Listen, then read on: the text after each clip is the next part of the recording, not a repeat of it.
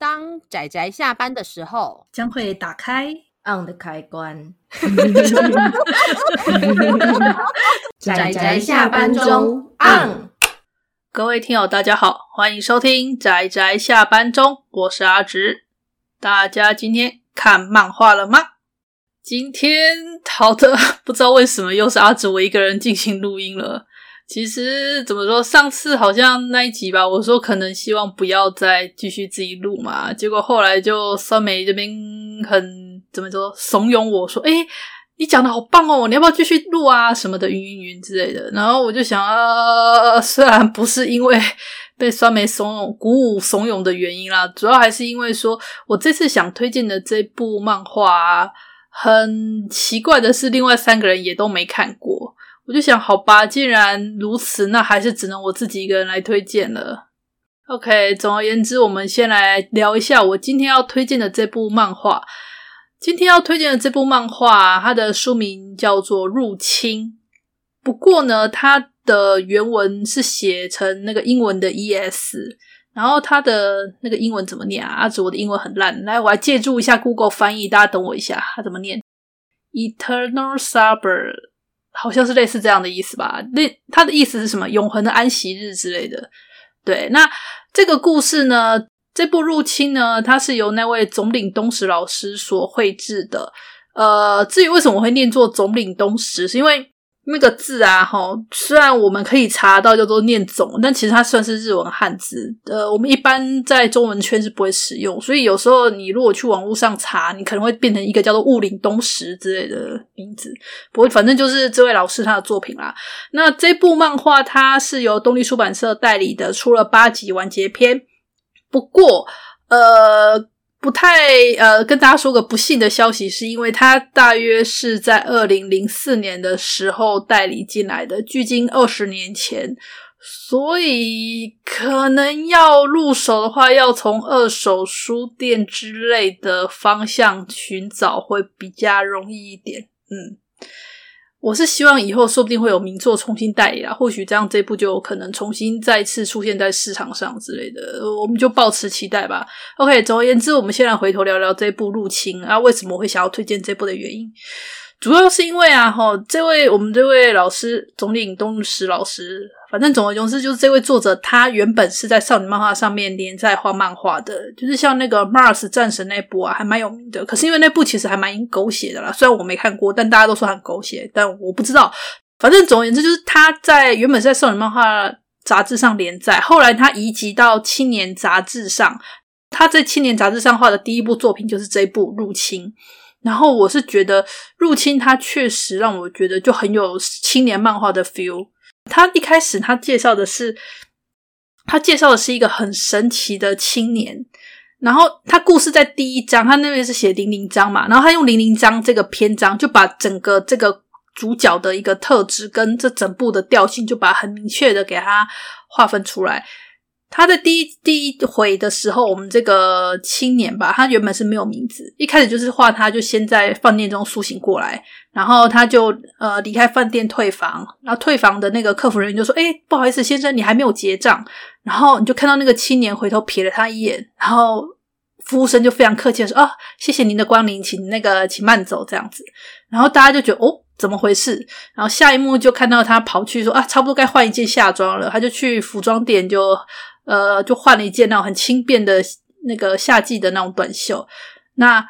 当他要离开的时候，那个店员也说：“哎，不好意思，先生，你还没结账。”然后他也是看了店员一眼，然后店员就立刻就啊、哦，好，谢谢你的光临，欢迎下次再来。这个青年就说：“啊，那顺便把我之前旧衣服处理掉。”这样，然后店员也非常客气的说：“OK，没有问题，叫我们处理。”这样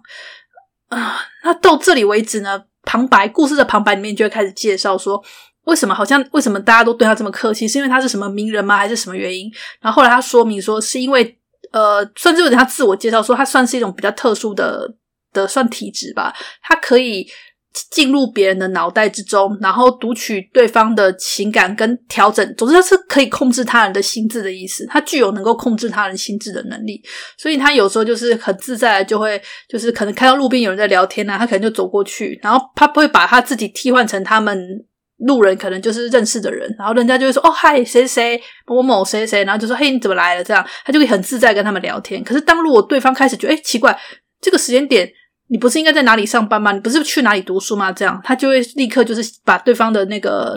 记忆给他就是回溯，然后让他就是继续就当做他没有出现过这样子，他就用这种方式不断的寄生在人群之中，然后到处流荡。那这个第一回的最后一幕就是他流荡到最后就诶晃到了一家那个呃一对老夫妻的家里，然后那个老老先生好像是他们那个家是因为他们的儿子一家出了二十年前出了车祸之后过世，然后连最小的那个婴儿都没有活下来，就他就想想就诶他就。进入这个家庭，就替代了这个他这个孙子的身份，然后他就说，因此他有了名字。最后第一章的结尾就是因此他有了名字，这样子，他获得了这个名字呢，就叫做秋庭亮介。那这部作品，它的我觉得它有趣的地方是，它的故事进度非常的快。他从一开始先介绍出这个我们这个男主角他具有的特殊身份，然后接着下一章就让我们的女主角登场。女主角她在那个背景，在这个故事中，女主角是一个呃学从事医学，但是她是走研究路线，成为一个算是脑神经研究的那种领域的博士，算是看起来呃二十几岁吧，其实也不年轻，还三十几岁，总之是个看不太出来年纪的人，但是他可以拿到博士学位，我觉得他年纪应该也有了。那总而言之，就是他就是算是属于那种非常理科脑的那种脑袋。那他有在某一次，算是不小心在路上有遭遇到，就是有发生有人路人袭击他人的事件，然后大家都很惊慌，然后被袭击人就死掉了。这样，可是他当时印象很深刻，就是我们这个男主角这个这位亮介，他路过的时候，血溅到他身上，他只是一脸有点的那种表情，然后就很冷淡的走掉。他就对此非常印象深刻。后来发现到说，这个我们这男主角他是有在现在女主角所在的那个大学。他那个大学应该算是医学，呃，他们那个女主角所在的医院是这个大学附属的医院，那反正就类似这样的那个，大家知道这种关系嘛？哈，总之他就是在那里有发现我们的这个，就他到研究室就是有发现这个大学生，他就很好奇的去接触他，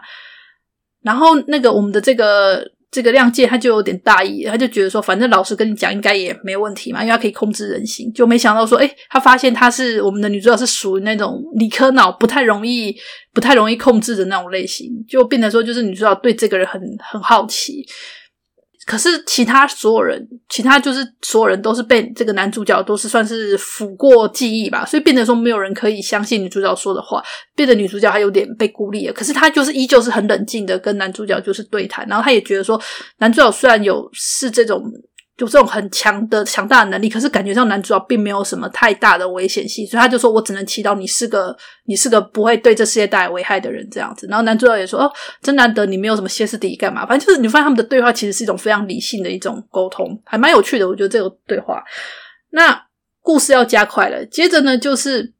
突然又出现了一个奇怪的男子，叫做姓作神吧，姓氏是神，名字叫什么我忘了。反正就是这位沈先生他，他他就说，其实这个我们这个男主角，他是他所在的那个研究室所研发出来的，算是基因复制人吧，基因工程下的一个诞生的产物。那他们当时所要研发的，其实并不是这种超能力，这超能力是因为在开发过程中所产生的产生的算是负能力吧，而且他们也完全不知道。男主角具有这个能力，因为他们当初其实创造男主角这个 ES 的原因，是因为他们要制造关于不老不死的研究。他们就是想要，就是因为人类的基因细胞据说可以活两百年，可是因为各种因为原因，然后造成人类只能活到八十年，顶多到一百年这样，所以他们就想要破解这个这个谜团。然后他们终于找到了那个细胞，他们把命名叫做 ES 细胞。结果他们就用这个细胞想办法，就是。制作了很多胚胎跟那个复制人啊，这只有我们的男主角，呃，在他们把它叫做修罗啦，就只有他有成功的存活下来。然后因为他实在太贵重了，所以他们就呃没办法直接拿它做一些生理实验，例如说像是解剖什么，他们还没办法直接拿它做。于是他们在我们这个男主角诞生了十年后吧，就是抽了他的基因，就当他那个基因性成熟的时候，他才抽了他基因，制作另外一个复制人。想要就是等那个复制人就是成熟之后要拿来做专门拿来做解剖的复制人，可是他们万万没想到，他们原本要拿来准备做来解剖这个复制人啊，他们是故意尽量不要让他接受光，不要让他接受刺激，就是完完全全是养在那种培养皿里面的那种状态。可是他没有想到是，其实包含男主角跟这个他们后来命名为叫伊扎克的这个复制人，其实他们都有都有那个产生了心灵感应，就是跟那种可以进入别人心智的这种超能力。结果变成说，呃，他们从出生的时候就把培养了一个。就是什么？你知道人有人有心智，然后他从小就有心智，他可以接受，他知道他出来就要被杀掉，所以当他们真的准备要把他拿出来，准备要解剖的时候，他就开始反抗，他把整个研究室让所有人全部自相残杀，然后就摧毁了整个实验室。然后我们的这个女男主角就趁这个趁乱的时候也逃出了这个实验室，就现在变成说状况就是有一个想要报复世界的小屁孩跟一个。呃，成长的还算不错的青年，然后两个都是具有超能力的家伙，开始在这个世界上诞生，这样，然后故事就开始变成说，呃，因为我们的这个伊扎克他是那种从小就没有受过任何情操教育，然后一出生就是要被人家杀掉，所以其实他的内在就是完全像个小孩子，只要不顺他的意，他就会去就会进行破坏或干嘛，因为他的力量太强大了，所以变成说他就变成一个很危险的人物，然后结果就是。社会上有时候新闻就会看到一些比较，呃，好像怎么说，就是发现一些比较离奇的死因的那种状况。嗯，我觉得我好像讲的有点过头了。反正总而言之，就是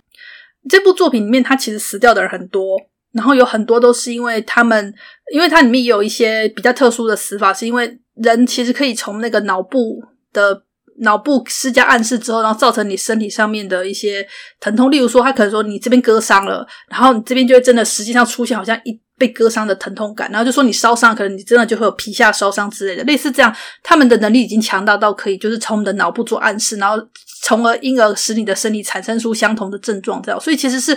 真的是很强大的力量。然后。就变成说，现在就变成这个混世魔王嘛。我们这个伊扎克开始到处控制人，跟到处作乱。然后我们这个男主角跟那个女主角他们这一方的想要制止他，就是想要把他解决掉。然后故事大概一到八集吧，大概第一集就是稍微介绍一下背景，然后从第二集开始就是一路上就是关于他们跟这个伊扎克的互相。互相斡旋、跟互相调查，还有战斗之类的，一直到八集。所以虽然说是八集，但其实它内容非常的紧凑，然后里面穿插了很多，就每个角色的想法，还有里面登场的一些人物之间的想法。那最让我觉得我当时一开始就很惊艳的地方，是我当初在看第一回的时候，那个我们男主角他潜入他人内在的时候的那个星象印象。哦，我觉得星象印象的表现真的很帅，就是嗯。人们不是都说人的内心世界其实会有他自己的自己的模样嘛？然后里面真的就是有各式各样，就是会呈现出每个人的内心的感觉、情绪，他就用这种方式去表达，我觉得相当的帅，怎么讲？相当的有趣。我觉得作者很厉害的地方是他从第一回开始就把我对这个故事的兴趣整个挑了起来，然后后面的故事也都不太拖泥带水，虽然说就是。呃，你可以理解的这种那种王道王道系的发展嘛，反正就是有个人因为从小没有被被好好的培养啊，呃，反正人家是以以实验体身份养出来的，所以你也不能说怎么样。结果没想到就是这种实验体的反扑，然后造成造成现在整个世界开始变得有点有点危险，然后最后就是我们的男主角他们要想办法去制止他这样的故事，所以我觉得。整体来说，真的就是很有青年漫画的 feel 啦，就是那青年漫画特有的那种比较严肃的剧情啊，还有那种有时候就会经常会死人的这种故事发展之类的。所以，呃，有机会大家有办法看到这部的话，我蛮推荐的，真的。虽然我也没看过这位老师的其他作品，但是单就这一部《入侵》的话，我个人还蛮蛮喜欢的。想说如果。不知道哎，有机会看到吗？有机会吗？电子书说不定有机会，说不定哦。嗯，好啦，总而言之，我希望我们下次之后不会再杀死我一个人录音了。有点拉里拉杂的讲的也太多，我很推荐这部啦，蛮有趣的，而且女主角个性那种怎么讲，非常理科的个性，我真的很中意。就是对，嗯，有机会大家可以看一看。好。今天关于入侵的推荐就到这里了，谢谢大家的收听，我们就下次再见了，拜拜。啊，上班，上班，我不要工作，下班了，回去回去工作喽。